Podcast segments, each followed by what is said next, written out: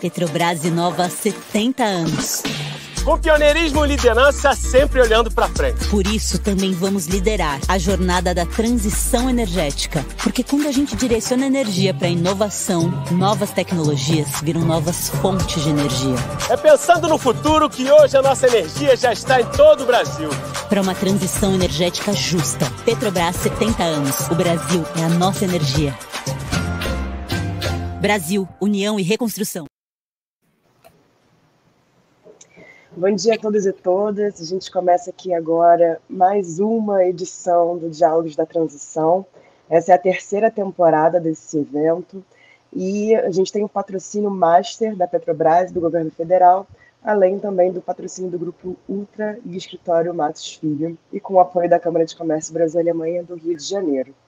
Bem, eu sou Natália Chaves, é, vou moderar esse painel. Sou coordenadora de transição energética e sustentabilidade da Câmara de Comércio Brasil Alemanha do Rio de Janeiro.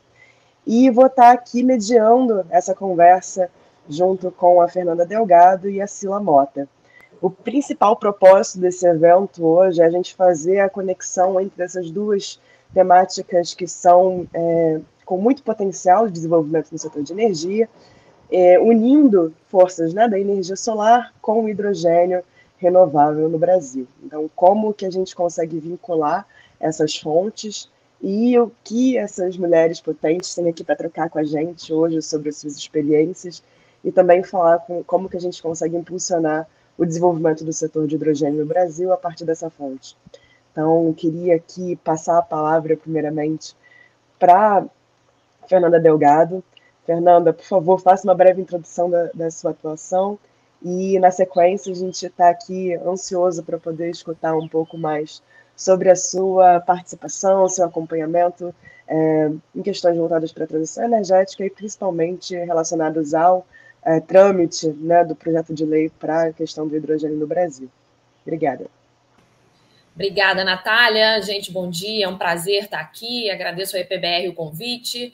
É, Natália, Sila, é um prazer dividir é, essa manhã aqui com vocês na IPBR mais uma vez. Bom, eu sou Fernanda Delgado, é, sou doutora em Planejamento Energético, estou é, em transição de carreira e hoje aqui falo como professora da Fundação Getúlio Vargas, especialista em energia. Acho que a nossa ideia hoje é falar sobre é, como o hidrogênio vai impulsionar aqui né, os negócios no Brasil, trazendo uma nova cadeia produtiva, o que, que ele agrega hoje aos negócios, né? É, o que, que a gente vai transformar a matriz nacional e internacional através dessa potencialidade que a gente muito escuta falar do hidrogênio e escuta muitas, muitas narrativas dispersas, né? Às vezes o senso comum traz é, é, é, narrativas muito mal conectadas, baseadas só em custo ou baseadas só na necessidade de subsídios. Então, é bom sempre espaços como esse de discussão, trazendo a sociedade para o debate, trazendo outras fontes de energia, trazendo conexão e levando né, o conhecimento público para que a gente possa é, é, pensar numa matriz mais limpa para o futuro e agregando possibilidades reais de negócios, é, é pensando na neoindustrialização do país. Acho que é isso para começar, é, Natália. Perfeito, Fernanda.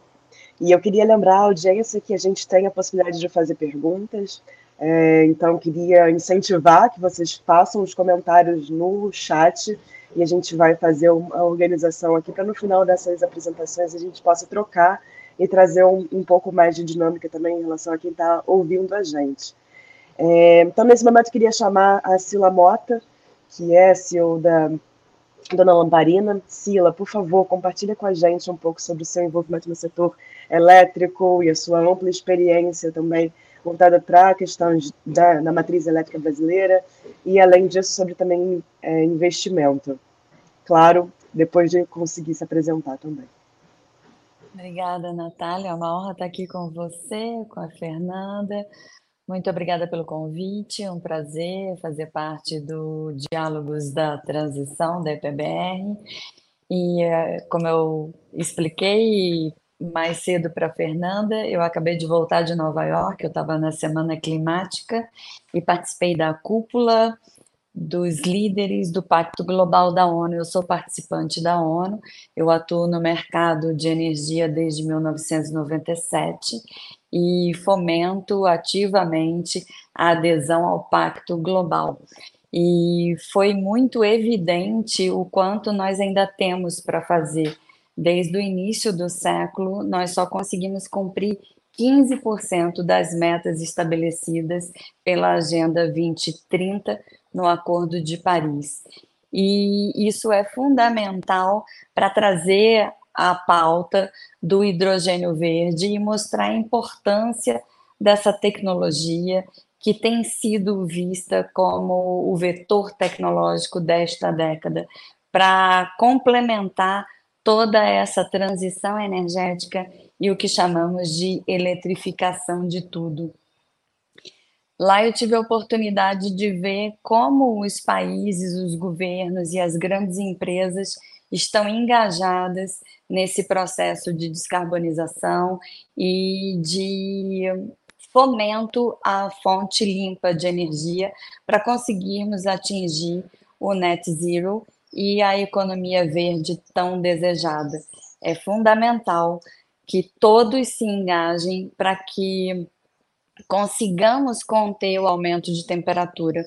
A meta era de não ultrapassar 1,5 graus Celsius de aumento de temperatura, e isso já foi atingido agora em julho desse ano.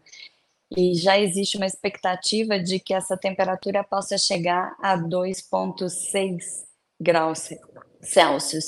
E isso impacta diretamente no clima e na emergência climática, consequentemente, nas, nos desastres naturais. Então, nada mais justo do que dedicarmos tempo e esforço para essa transição energética justa.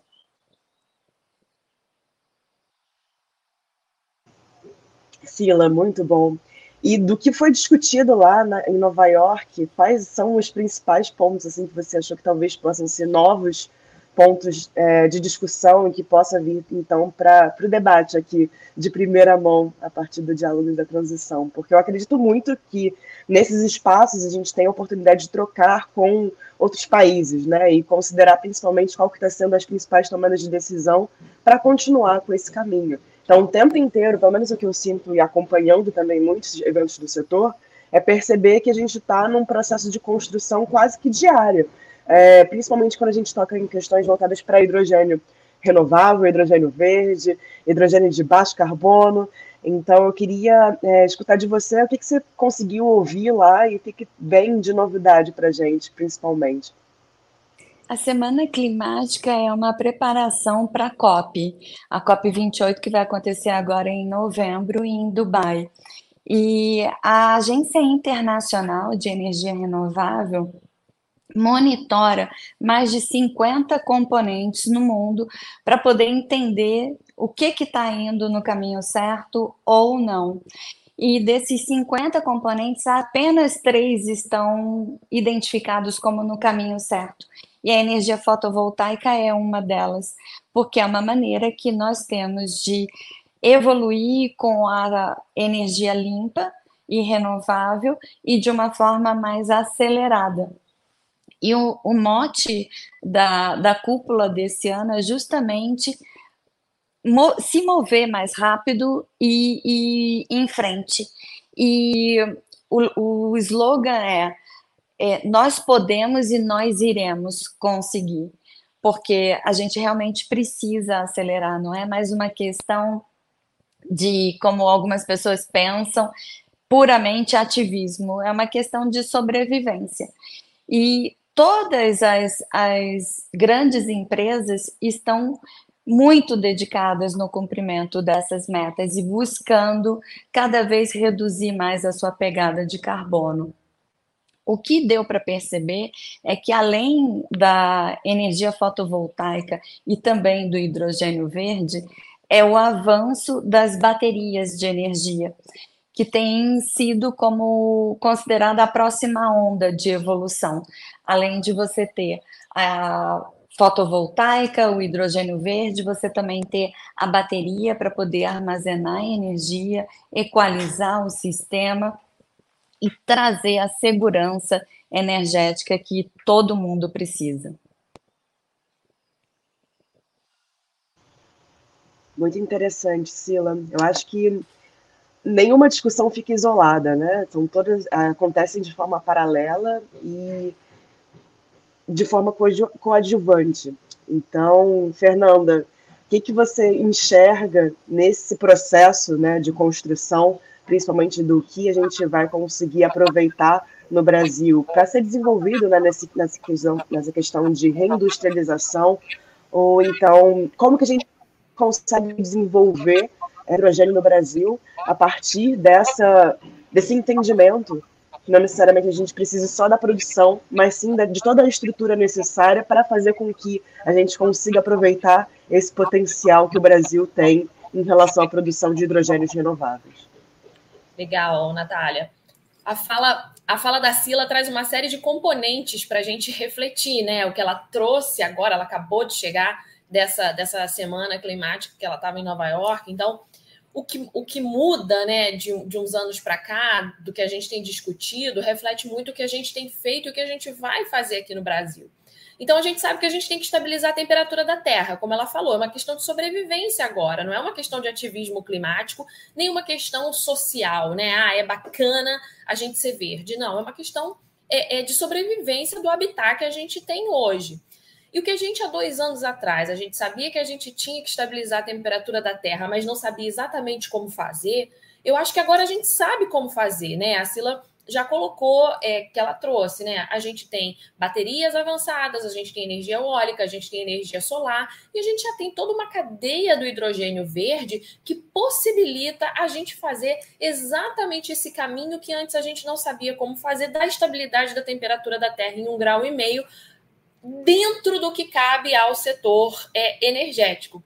E aí o hidrogênio ele consegue transpor outros setores econômicos, né? E essa é a beleza da coisa, quando você é, integra uma série de setores econômicos que vão para além aí da viabilidade econômica do hidrogênio, né? Então, no Brasil, é importante a gente ponderar é, que a gente está falando de um processo que vai para além da descarbonização da economia, né? A gente está falando é, é, não só de uma análise de custos, obviamente, né, que a gente vai fazer, você tem que afundar essa tecnologia, você tem que é, ganhar escala, ganhar escopo, obviamente, é, mas você está falando aí é, de é, energias limpas, de processos que vão atender aos interesses da sociedade. Você está falando de uma nova indústria que vai integrar mercados energéticos, que vai integrar equipamentos avançados tecnologicamente, que tem a possibilidade até de serem produzidos aqui no Brasil, reduzindo CAPEX, gerando empregos. Você está falando de agregações logísticas, aproveitando a logística que a gente já tem desenvolvida no Brasil, quando você fala de portos, né? E no futuro, mais desenvolvimento de infraestrutura infraestrutura, você está falando de geração de empregos, de rendas governamentais, você está falando da garantia da segurança energética que apareceu na fala da Sila, né? E para além disso, né, a posição de produtos nacionais nessa nova ordem mundial verde. Acho que esse é o grande pulo do gato, né? Quando você desenvolve o mercado de hidrogênio verde no Brasil e você passa a ter os, você, você vai passar a ter os nossos produtos, né? Dando exemplo aí dentro de algumas das nossas commodities, o aço.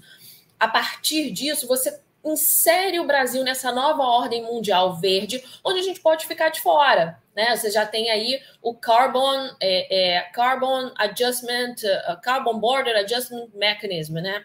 que significa que você só vai poder exportar produtos que tenham, é, é que, não, que sejam isentos de emissões de carbono para a Europa no futuro muito próximo.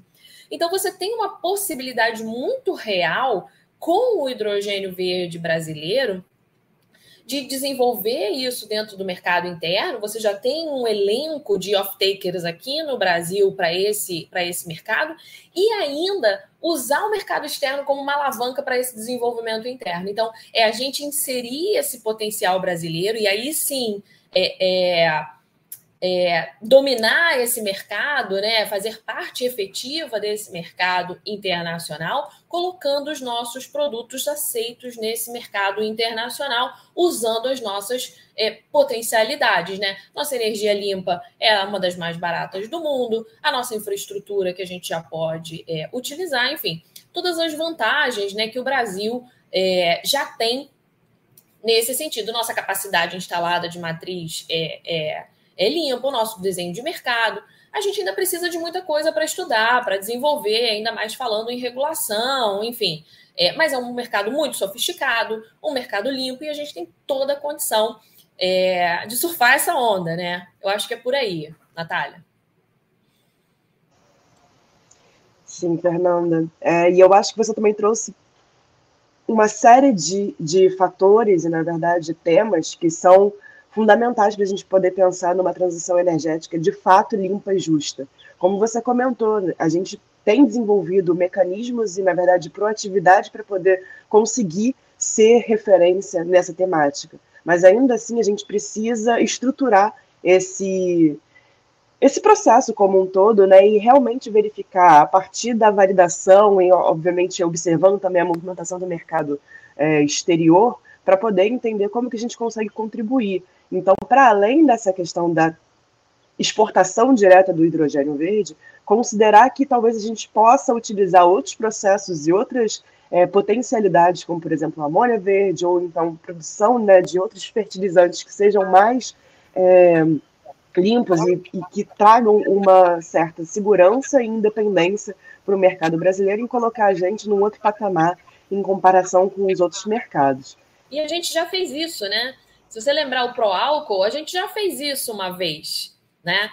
O que, que foi o pró-álcool, né? Lá nos anos, nos final dos anos 70, início dos anos 80. O pró-álcool foi uma medida em que o mercado privado, o mercado e o governo, né, uniram forças aí para gente, para gente sair de um preço internacional do petróleo. Não tinha nenhum cunho é, ecológico né, naquela época. A gente mirou no que viu, acertou no que não viu, na verdade. Né? Então, foi uma política pública muito bem fazeja que é, é, organizou o mercado para você diminuir a dependência do petróleo importado. Então, é, a gente consegue fazer isso de novo. Esse é o ponto, né? Os Estados Unidos fez isso com shale gas, é, depois o mundo fez isso com GNL, por exemplo, né, que começou com preço com custos altos, mas aí a tecnologia se offseta e você consegue transformar o gás numa commodity. Então, existem exemplos muito é, é, bons e, e de sucesso que a gente pode utilizar e a gente já fez uma vez e a gente vai fazer novamente. Sim.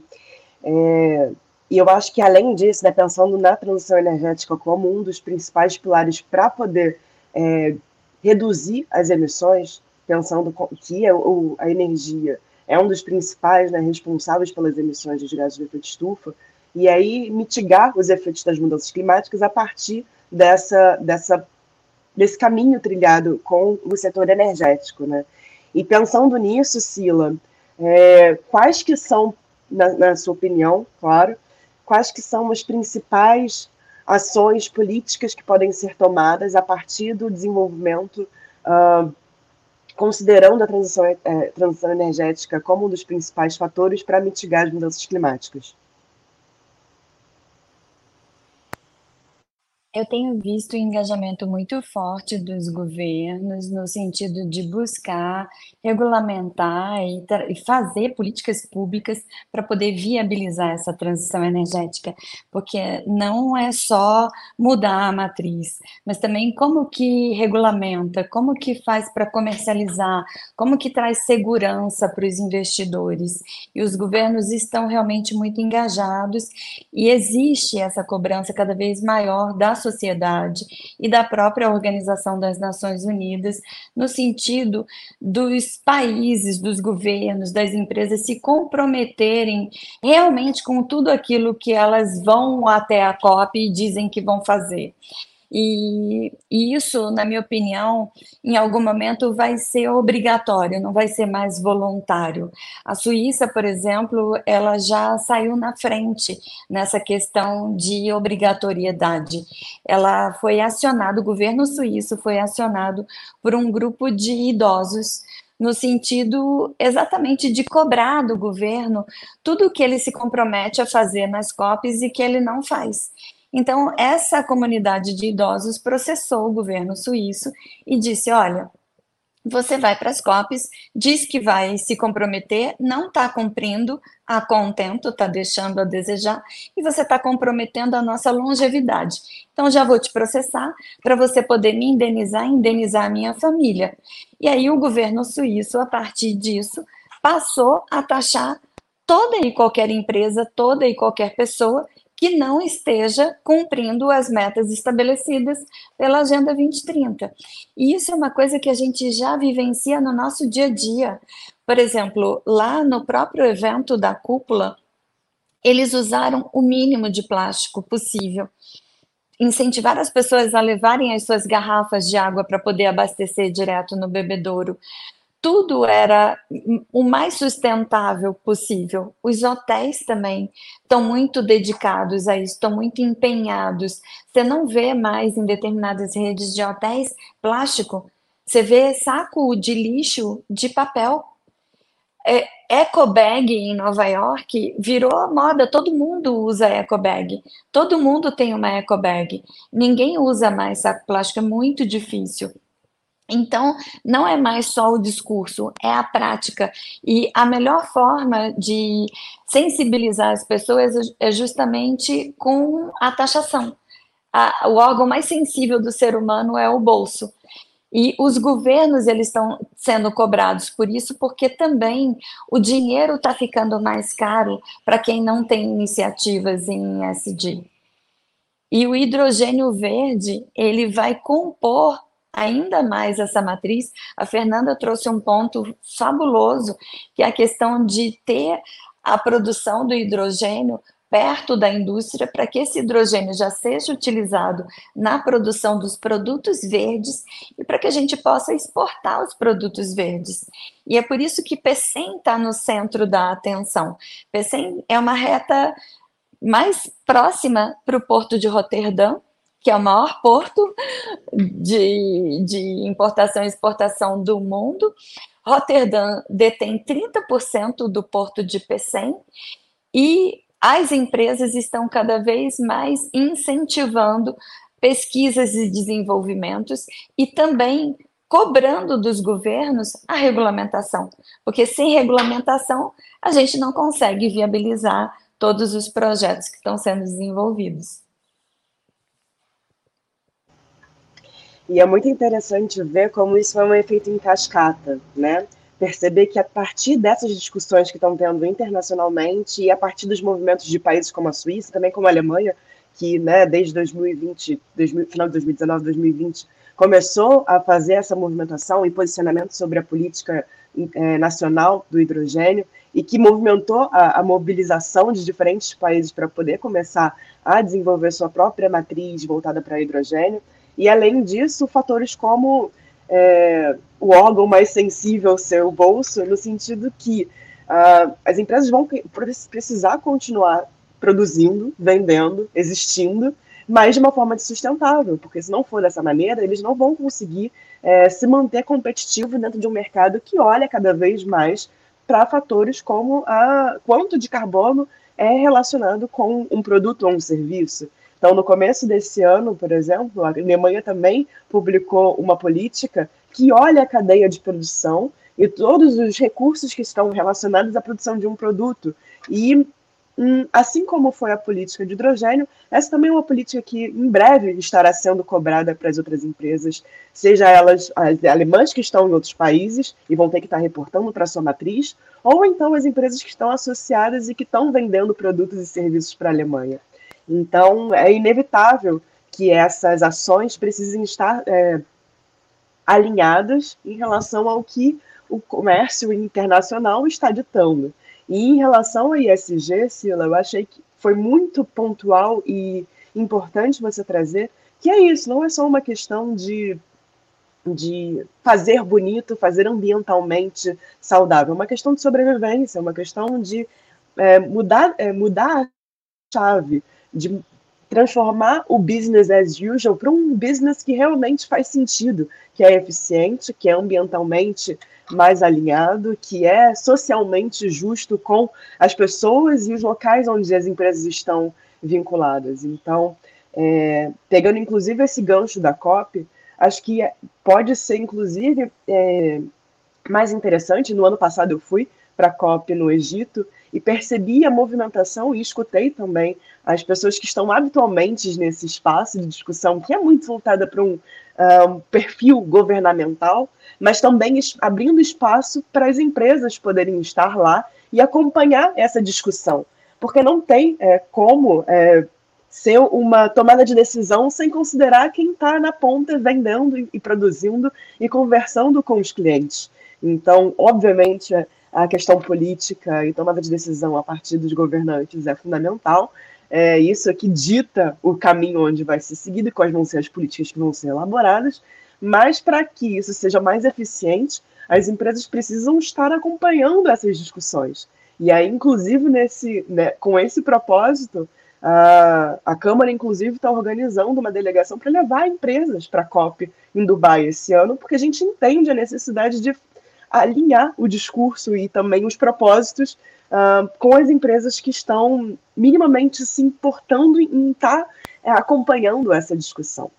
E aí, Fernanda, você também tem uma experiência riquíssima voltada para esse acompanhamento, né, não só das discussões políticas, mas também o que está sendo discutido aqui no Brasil. E eu acho que pode ser muito rico se a gente puder ouvir de você qual que tem sido a movimentação em relação às políticas que estão sendo realmente é, implementadas ou que estão sendo sondadas e como é que está essa construção é, em relação a um âmbito político para essa tomada de decisão. Legal, é, Natália. Vou falar desse acompanhamento político. Eu queria só eu queria só voltar num ponto que a Sila trouxe que eu achei muito interessante, que é quando, quando ela fala dos idosos da Suíça, né, é, que fizeram é, esse esse, essa cobrança em cima do governo, olha, você está você tá prejudicando a minha longevidade, é, isso tudo leva. Isso, isso vai acontecer aqui no Brasil, tá? Em um futuro muito próximo, a gente vai começar a ver ações desse tipo, em que a sociedade vai cobrar das próprias empresas o acompanhamento dos projetos em que, na verdade, elas anunciam e que não saem do papel.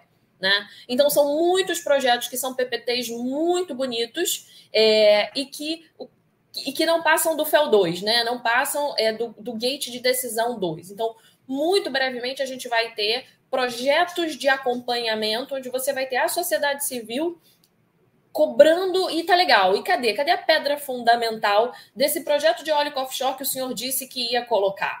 Então, cadê a pedra fundamental desse seu projeto de hidrogênio verde que o senhor disse que ia é, fazer? Então, brevemente, a gente vai ter esse mesmo tipo de acompanhamento aqui no Brasil. E um outro ponto que a Sila trouxe também é o gerenciamento pelo lado da demanda. Eu acho que a gente fala muito pouco sobre isso aqui, Natália. É, que quando a gente estuda planejamento energético, é uma das primeiras coisas que a gente aprende, né? Então não é só você. O planejador energético, ele olha a oferta de energia, mas ele olha a demanda também. Então, quando a gente está muito acostumado a pressionar o ofertante, né? Olha, ofertante, você tem que reduzir a sua pegada de carbono. Olha, ofertante, agora você imbrica o seu portfólio com energias renováveis. Olha, ofertante, agora você tira o carvão da sua matriz, agora você tira o, hidrog... o, o, o, o petróleo da sua matriz. Mas existe todo um complexo de eficiência energética, de gerenciamento pelo lado da demanda que a gente também pode fazer. E o que é o gerenciamento pelo lado da demanda? É o nosso consumo, né? São as nossas escolhas pessoais. A Fê Cortez, né, que é de uma empresa chamada Menos um Lixo, não sei se vocês já ouviram falar, tenho certeza que sim. Ela tem um trabalho fantástico que é justamente essa conscientização pública e social do nosso consumo pessoal. É você comprar é, é, o produto nacional em vez do produto importado. Não estou fazendo apologia ao produto nacional, não. não. Não é esse o ponto, né? É só você imaginar a pegada de carbono do que vem importado, emitindo desde fora até aqui e a escolha do consumidor em direção a ser, a consumir de uma forma menos emissora, né? Quando você vai é, renovar o seu guarda-roupa, né? Será que você precisa realmente de toda aquela roupa? Bom, eu, eu sou aqui, é o sujo falando do mal lavado, né? Porque eu consumo uma quantidade enorme de roupas, mas é, é você gerenciar a sua demanda pensando no futuro, né? Pensando nessa questão é, do, do, do, da sobrevivência do planeta, da quantidade de insumos que a gente consome, enfim. Acho que esse ponto de gerenciamento pelo lado da demanda, a gente ainda vai, a gente ainda vai discutir muito isso. Então, quando a gente. Aí vou. Agora chega de falar, vou voltar no que você, no que você me perguntou. Quando a gente fala de política pública, né? Essa política pública ela tem que ser discutida junto com as empresas. Você foi muito feliz quando você colocou esse ponto, né? Hoje não existe política pública é, é, feita de uma maneira isolada. A sociedade e as empresas, né, têm que ser trazidas para esse debate, até para que tudo seja feito de uma forma fazível, né? Olha que palavra horrível, factível tem que poder ser feito, né? E se a gente não fizer uma discussão e, e, e, e a gente tem observado essa, boa vontade do governo nessa direção de discutir, né? Para ver o que, que é possível ser feito, né? Até onde a minha mão alcança para que isso seja feito de uma forma interessante. Então, qual o que cabe ao governo, o que cabe à sociedade, o que cabe à empresa privada para que a gente atenda aos melhores interesses da sociedade. Lembra que o objeto principal do governo é atingir, é, é proteger a sociedade, né? A gente nunca pode esquecer que no final de todo o sistema econômico existem as famílias. Tem a minha família, tem a sua família, tem a família da Sila, e é, são essas famílias que devem ser protegidas, né? Protegidas em relação ao preço da energia, protegidas em relação às mudanças climáticas, protegidas em relação ao futuro, né, dos idosos que estão falando da longevidade, da longevidade da minha filha, da filha da Sila. Então a gente nunca pode perder isso de perspectiva. Então essas políticas que estão sendo pedidas são na verdade é, incentivos para que a indústria do hidrogênio verde, por exemplo, se estabeleça de uma forma segura, como a Sila, como a Sila trouxe, que esses marcos legais sejam é, definidos, né?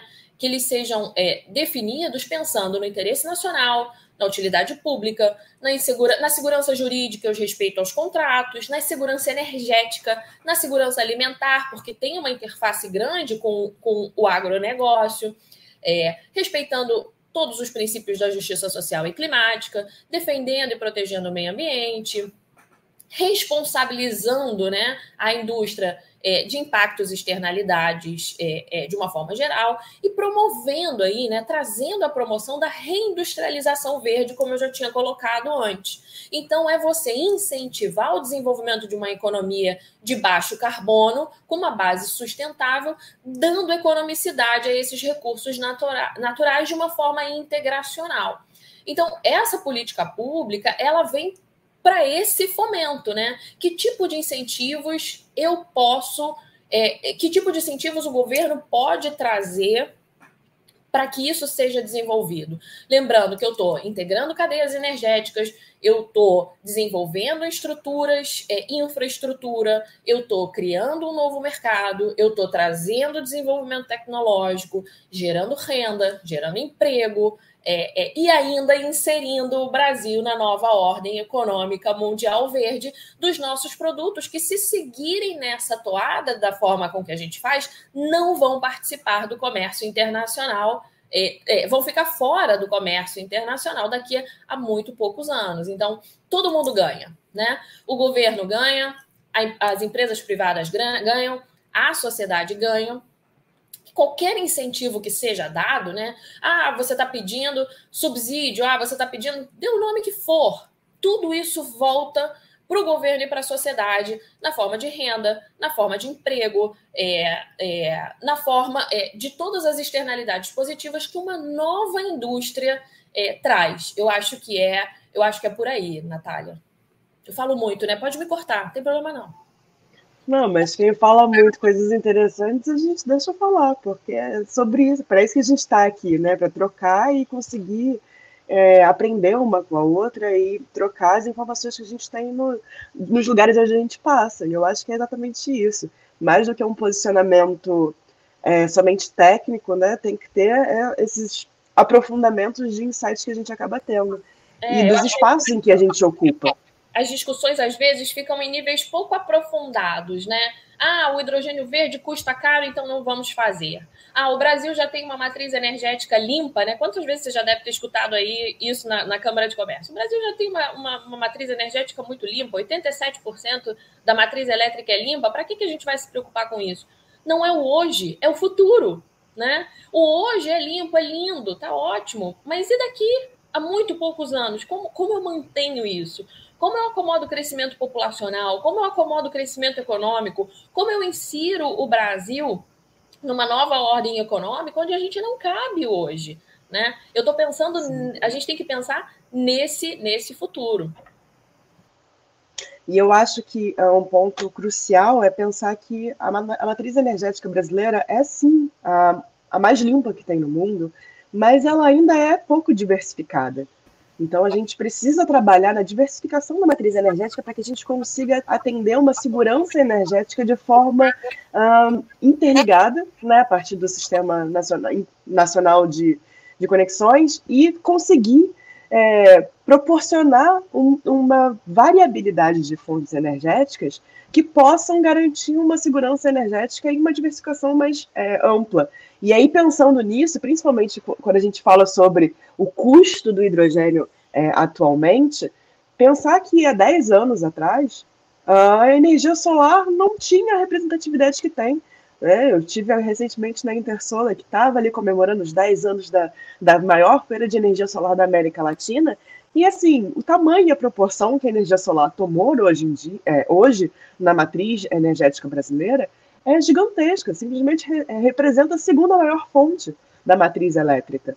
Então, pensar que o, o, hidrogênio pode atingir esse potencial, inclusive a partir do crescimento da energia solar, porque eu imagino que todos que estão aqui acompanhando a gente nesse momento saibam é, qual que talvez possa ser a conexão entre essas duas fontes e por que, que é importante a gente estar tá fazendo o vínculo entre a energia solar e o hidrogênio. E aí, aproveitando esse gancho, é, eu vou passar a palavra para a Sila, porque ela fez parte de um evento que tinha como propósito é, fazer a conexão entre energia solar e o hidrogênio para poder fazer esse vínculo e explicar um pouco, talvez, para os ouvintes, Sila, qual que é a, a conexão direta entre essas duas fontes e por que, que faz todo sentido a gente estar aqui conversando sobre isso hoje no Diálogos da Transição. Muito bom. O hidrogênio verde é aquele produzido a partir de fontes renováveis, hidráulica, eólica, fotovoltaica, biomassa. E por que o foco é tão voltado para a fotovoltaica? Porque é uma fonte que a gente consegue viabilizar mais rápido. Como vocês trouxeram, até bem pouco tempo era proibitivo o preço da fotovoltaica. E o que foi fundamental para viabilizar essa fonte foi justamente o marco legal, como a Fernanda trouxe. O marco legal da geração distribuída abriu o caminho para o desenvolvimento da fotovoltaica. O papel da Alemanha também no desenvolvimento das fontes incentivadas, das fontes renováveis, é primordial. A Alemanha também fez esse movimento com a eólica, investiu em pesquisa, investiu em desenvolvimento, bancou um projeto para poder mostrar para a sociedade e para o governo que era viável, que era possível. E a fotovoltaica é a fonte que a gente consegue viabilizar em menos tempo, com um custo mais reduzido e que alavanca a produção do hidrogênio verde. E para quem chegou aqui agora meio desavisado, por que, que a gente dá tanto foco, tanto holofote para o hidrogênio verde? Porque ele não produz a molécula de carbono. O hidrogênio verde, ele é totalmente limpo e ele pode ser usado para tudo, ele pode ser usado para fazer comida, como o gás de cozinha, ele pode ser usado para o transporte marítimo, para o transporte aéreo. E em vez da gente carregar um avião na tomada, como a gente carrega o carro, vamos usar o hidrogênio. Vamos usar o combustível específico para aviação feito à base de hidrogênio. Vamos usar também o hidrogênio para transportar através de líquido, liquefeito, ou em a forma de amônia, ou em gás, porque o hidrogênio verde, ele hoje tem um custo alto, ele está em torno de 6 a 8 dólares aproximadamente, e a expectativa é que ele chegue a 1,50, 2 dólares. Agora, o que, que é caro, né, gente? Quando a gente começa a falar sobre sobrevivência, e aí a Fernanda também trouxe muito bem a questão do lixo. Não tem jogar fora. Nós temos um único planeta. Tudo que nós jogamos, nós jogamos no nosso planeta. Então, como que a gente utiliza melhor tudo aquilo que a gente consome? Como a gente consome com mais consciência? E o hidrogênio verde, ele vem para complementar essa transição energética. Tudo aquilo que não pode ser eletrificado ou que é mais caro para eletrificar está sendo pensado em utilizar o hidrogênio verde. Não só no Brasil, mas no mundo inteiro. E a Fernanda também trouxe de uma forma muito brilhante o posicionamento do Brasil. O Brasil tem uma matriz limpa, e, e a Natália também reforçou. Mas muitas vezes a gente se engana achando que por ter uma matriz limpa, nós não poluímos, nós não emitimos gases de efeito estufa. O Brasil, ele está entre os 10 maiores emissores de gases de efeito estufa. O último estudo que eu vi foi da Price Waterhouse, falando que nós estávamos em sexto lugar, em sexta posição. Então, não é porque a gente tem uma matriz limpa, porque a gente tem abundância de recursos naturais, que a gente não polui. E, e a principal fonte de emissão de gás de efeito estufa são os desmatamentos ilegais. Então, nós temos sim que cuidar e nós temos que cobrar das pessoas, das empresas e dos governos para que a gente tenha uma vida sustentável de verdade e para que a gente consiga ter um planeta habitável. Porque se não, não for aqui na Terra, onde é que nós vamos viver? Já existem expedições para poder explorar Marte, mudar para Marte, mas por enquanto ainda é caro e ainda não é viável. Então, o hidrogênio verde ele tem um papel fundamental para que a gente consiga reduzir o mais rápido possível essa pegada de carbono global. E aí, para além disso, além de não ser viável economicamente, é injusto também, né? Pensar que se a gente não faz uma transição energética de forma uh, inclusiva, justa e diversificada, a gente vai estar tá simplesmente replicando um modelo que já tem sinais de que deu errado. Então, a necessidade de fazer com que tenha fontes de energias que sejam mais limpas do que as habituais, né, de fontes, de fontes fósseis, mas que tenham esse processo de inclusão e diversificação, porque no final das contas, quem sofre mais com os impactos das mudanças climáticas são as pessoas que têm menor condi condições de se adaptar a elas. Então, são pessoas pretas, são pessoas de baixa renda, são pessoas que têm menos disponibilidade financeira para poder lidar com, essa, com esses impactos. E aí eu pego mais um ponto, inclusive, que está completamente relacionado a ISG, mas pensar que se a gente não tem essa, essa proatividade de fazer com que a transição seja inclusive mais diversa em relação não só às fontes, mas também em relação a pessoas, uh, a gente vai estar replicando mais do mesmo.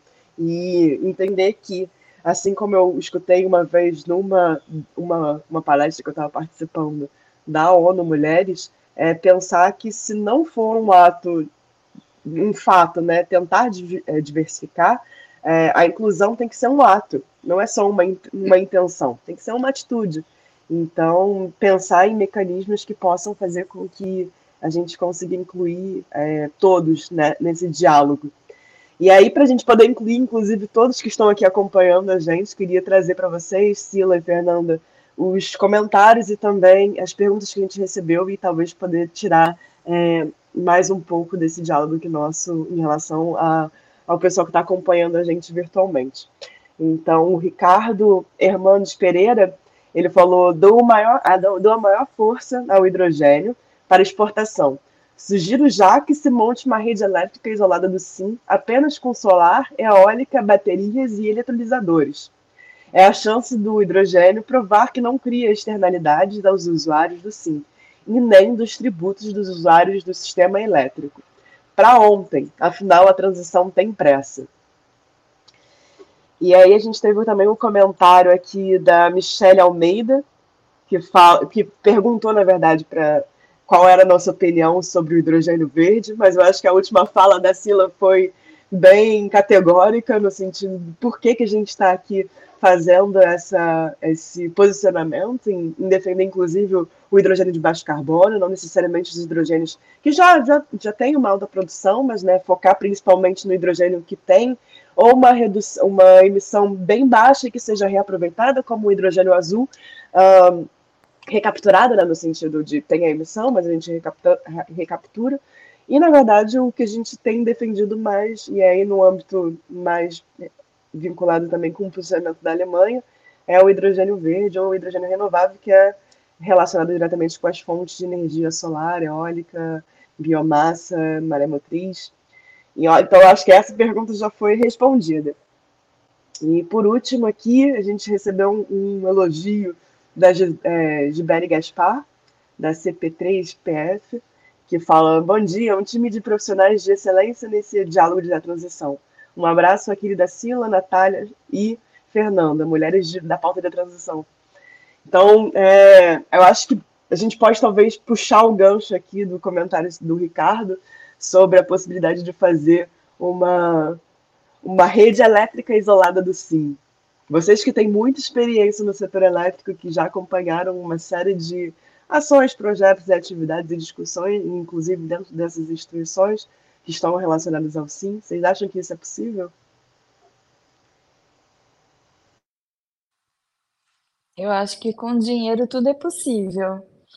É, é tudo, tudo é uma questão de quanto os governos e as empresas estão dispostos a investir.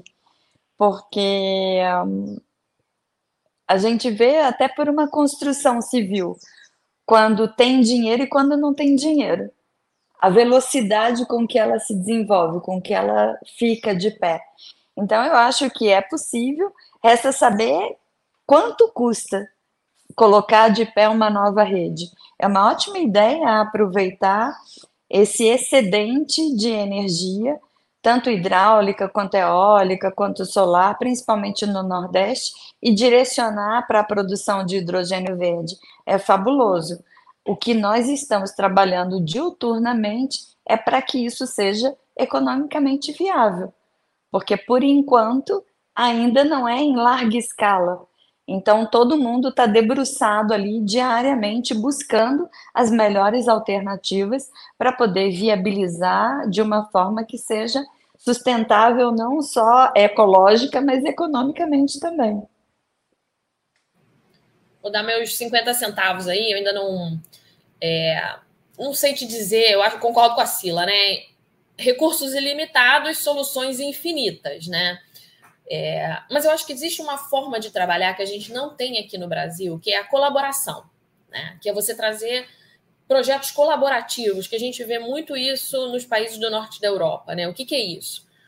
Você junta um grupo de empresas e mais o governo, agências de fomento, né? é, é, organizações como, como a, a, a HK, por exemplo, e cada um aporta o seu quinhão de conhecimento ou de recursos para fazer um determinado projeto ou uma determinada tecnologia decolar.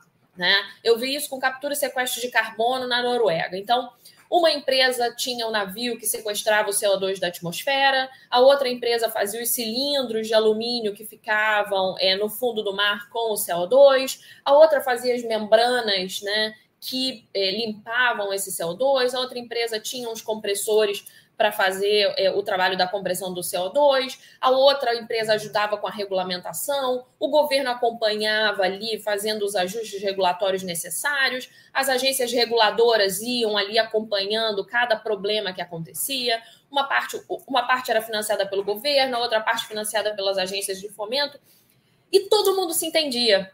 E todo mundo sentava na mesma mesa para fazerem as coisas acontecer de uma tecnologia nova, em que era cara, né, como a Sila trouxe, em que eles estavam ali para entender como funcionava, como afundava aqueles custos, como fazer de uma forma mais barata, como você mencionou, Natália, e que ajustes regulatórios eram necessários ao longo do projeto. Ou seja, você tinha uma boa vontade de todo mundo em fazer aquilo dar certo. Isso é uma forma de trabalhar que a gente não tem aqui no Brasil. Mas a gente vai ter, a gente vai chegar lá. Então, esse pool de gente interessada em fazer a coisa dar certo, né? Pode alavancar e trazer uma celeridade grande, que foi o que apareceu na sua fala, Natália, logo no início, e trazer uma celeridade para que a gente ganhe escopo, escala, envergadura em qualquer tipo de tecnologia do que a gente esteja para fazer, né? Não estou falando só do hidrogênio verde, não. Eu entendo o hidrogênio verde como uma realidade já, mas quando você estiver falando em captura e sequestro de carbono, por exemplo, é, em outras tecnologias tem muita coisa que está sendo estudada ainda e que ainda vai chegar para a gente. Né? A Agência Internacional de Energia já colocou que 50% das tecnologias que a gente precisa para sobreviver ou ainda não foram inventadas ou ainda são comercialmente inviáveis. Então, essa forma colaborativa a gente precisa trazer para o nosso dia a dia, né? Onde cada um aporta o seu conhecimento. Eu acho que eu acho que isso nos falta é, é, essa forma de pensar, essa, essa estrutura de pensamento colaborativa. Eu acho que a gente ganharia muito, ganharia muito com isso.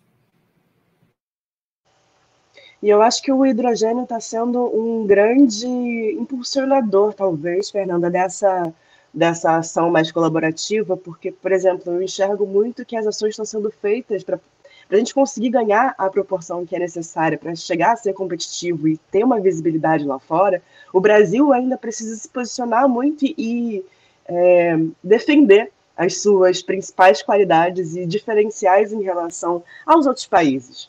Então, é, se a gente se juntar para poder trazer é, essa noção de que o país pode sim ser um país é, que vai aí alavancar o desenvolvimento do hidrogênio, a gente consegue chegar mais longe. E daí, não à toa, as associações né, de energias renováveis no, no Brasil, a Beólica, a Biogás e também a Absolar, se reuniram junto com a Câmara de Comércio Brasil-Alemanha para formar o Pacto Brasileiro por Hidrogênio Renovável.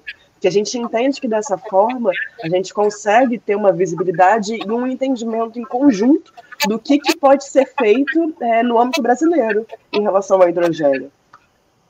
Não, certamente, certamente. Eu estou falando, é, isso é claro, é óbvio, né? É um grande, é um grande passo para o Brasil, né? Para a forma de trabalhar do Brasil.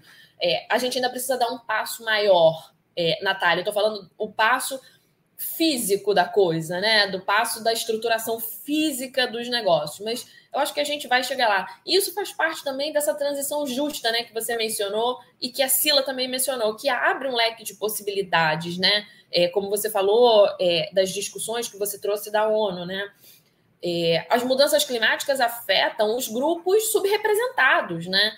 E quem ganha quando a gente espraia esse tipo de conhecimento, quando a gente traz ações colaborativas, quando a gente diversifica a matriz, quando a gente traz segurança energética, quem ganha são esses grupos subrepresentados, né? Somos nós, mulheres, é 64% das famílias brasileiras que são capitaneadas por mulheres negras, né, que vão ter a sua iluminação garantida para chegar em casa à noite depois do trabalho, é, que vão ter é, é, como cozinhar seus alimentos, criar seus filhos, é, ou comunidades é, africanas, né, que vão ter garantia de iluminação, de abastecimento, é redução da mortalidade infantil, enfim.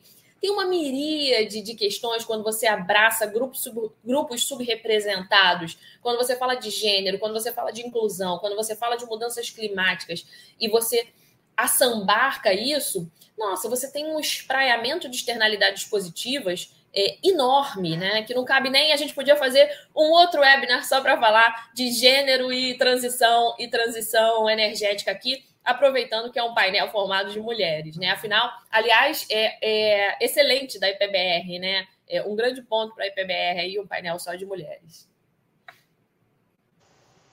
Perfeito. É, eu sou muito suspeita para falar, advoco pela causa fielmente. Mas para a gente poder ir chegando ao final aqui desse encontro super potente, é, queria passar a palavra para Sila. Para Sila, você pode fazer as suas considerações finais, e aí na sequência, Fernanda, e a gente vai fechando essa mais essa edição aqui do Diálogos da Transição. Obrigada, Natália. A Fernanda trouxe um ponto muito relevante, que é a questão do carbono, o crédito de carbono. Natália também você trouxe a captura, o sequestro do carbono. Não existe transição energética sem acompanhar também a questão do carbono. E como consideração final, eu coloco a questão do antropoceno, que é a extinção da espécie humana a partir dos atos humanos. Então, nós já tivemos alguns episódios de extinção no planeta e de forma aleatória. Essa é a primeira vez que nós estamos caminhando para um processo de extinção onde nós estamos provocando isso tudo. Então, é um ponto de reflexão para que as pessoas realmente parem para pensar sobre o comportamento, o que está por trás de qualquer transição, de qualquer mudança, é como a gente se comporta em relação a tudo. Então, fica aí como um pontinho de, de reflexão para cada um que está aqui nos assistindo. Agradeço mais uma vez a oportunidade, agradeço quem está aqui com a gente nos acompanhando e contem comigo para continuar contribuindo para esse movimento e esse engajamento de mulheres tão potentes como nós que estamos aqui representando as mulheres, todas as mulheres do planeta que se engajam diariamente nessa transição energética global. Obrigada, Sila. Fernanda. Obrigada, Natália. Bom, eu agradeço o convite, lógico, né? Eu sou educada, minha mãe me deu educação, então eu vou agradecer. É, em nome do Mulheres de Energia, em nome do Sim, Elas Existem, é, é, eu, são grupos que eu faço parte, eu agradeço.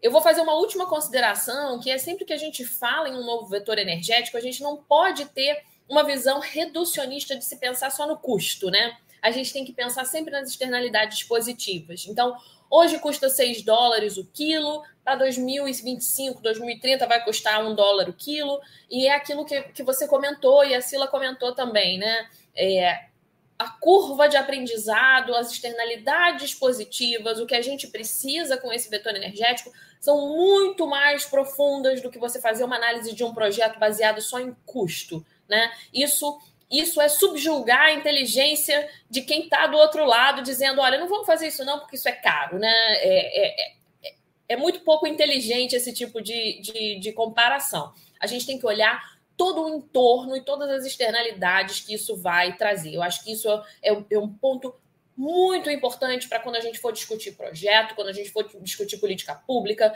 quando a gente for discutir qualquer tipo é, de energético, qualquer tipo de vetor energético porque a gente está falando de segurança energética, a gente está falando da neoindustrialização nacional, a gente está falando é, de segurança, enfim. São aspectos muito mais amplos do que só custo, né? Acho que essa é a minha consideração final.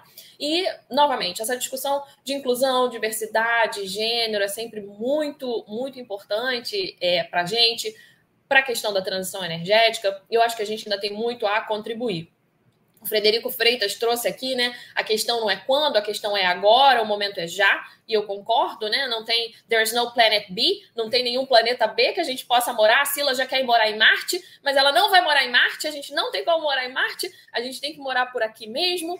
É, então, é, é, o que a gente pode fazer é, por um legado para as nossas futuras gerações. Então, novamente, em nome do Sim Elas Existem, do, Mulher, do Mulheres de Energia, eu agradeço muito o convite, foi uma honra dividir essa manhã aqui com vocês. Obrigada. Obrigada, Fernanda. Sim, eu concordo com tudo que vocês falaram. Eu acho que o momento é agora. Estava aguardando aqui a mensagem do, do colega também, Frederico, para poder fechar esse, esse diálogo aqui entre a gente. É, bem, em, é, eu como coordenadora de transição energética, criadora né, da Rede Brasileira de Mulheres na Energia Solar e também ativista por mulheres no Green Hydrogen, eu queria muito agradecer a oportunidade de estar aqui com vocês, trocar e aprender muito nesse Diálogos da Transição. Eu acho que é, a EPBR está fazendo um papel fundamental, que é trazer diferentes pontos de vista e diferentes atuações, representatividades, para falar sobre um fato que é necessário, que é fazer essa conexão entre essas fontes que estão aí é, precisando dialogar também para fazer com que a gente faça uma transição energética justa, diversa e cada vez mais potente. Então, eu queria agradecer também a participação de todos e todas que estão aqui com a gente é, e falar que a gente chegou então ao fim dessa terceira edição do Diálogos da Transição e que é patrocinado por uma das empresas que, né, que tem grande potencial de contribuir para a transição energética, como a Petrobras, o governo federal, é, como chancela dessa conversa, além disso também do patrocínio do grupo uh, Ultra e Escritório Matos Filho, com o apoio da Câmara de Comércio Brasil-Alemanha, que tem o prazer de estar aqui trazendo a perspectiva da Alemanha em relação à transição energética e sustentabilidade. Obrigada a todos e todas e a gente se vê numa próxima. A Petrobras inova há 70 anos com pioneirismo e liderança sempre olhando para frente. Por isso também vamos liderar a jornada da transição energética, porque quando a gente direciona energia para inovação, novas tecnologias viram novas fontes de energia. É pensando no futuro que hoje a nossa energia já está em todo o Brasil. Para uma transição energética justa. Petrobras 70 anos. O Brasil é a nossa energia. Brasil, União e Reconstrução.